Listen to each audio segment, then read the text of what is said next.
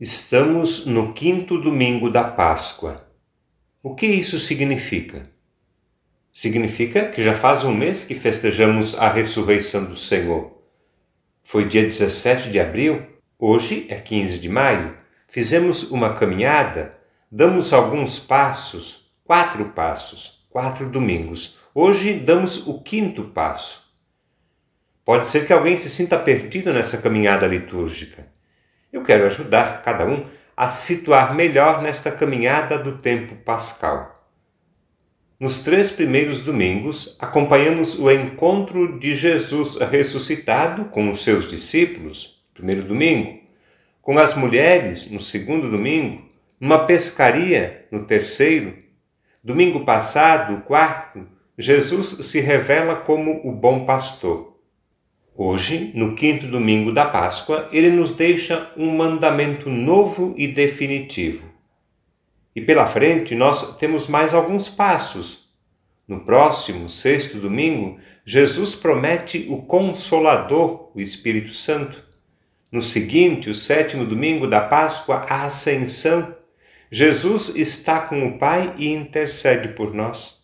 E depois, Pentecostes, a festa do Espírito Santo, encerrando assim o tempo pascal. Conseguiram se localizar? Perceberam que estamos numa caminhada? A cada domingo, um passo. Hoje, o evangelho que ouvimos faz parte de um longo discurso de despedida feito por Jesus durante a última ceia e que João apresenta nos capítulos 13, 14, 15 e 16 do seu evangelho. Nesse discurso de despedida, Jesus expressa as suas últimas vontades, revela o seu testamento, apresenta um novo mandamento: Amai-vos. Jesus revela aos discípulos o essencial: amai-vos uns aos outros. Jesus não diz amai-me, ele diz, pede e manda amai-vos.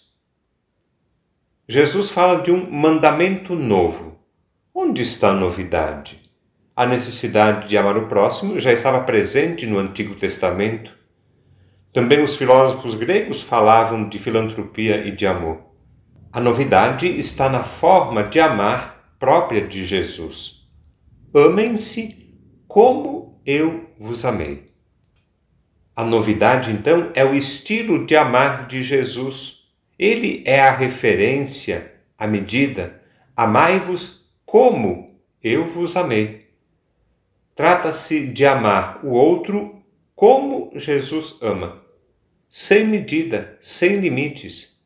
Jesus dá a forma, a medida, o estilo do amor cristão. Jesus é mestre, sobretudo na arte de amar. E nós somos discípulos Somos aprendizes na arte de amar. Estamos aprendendo a viver e a amar do jeito de Jesus. Estamos aprendendo, ou não? Sim, estamos aprendendo, sim. Às vezes a gente acerta, outras vezes a gente erra, paciência. Entre erros e acertos, a cada dia, todos os dias, vamos aprendendo a viver e amar do jeito de Jesus. O amor que Jesus pede não é uma teoria não é uma doutrina que ele ensina, é uma prática de vida, se manifesta na vida.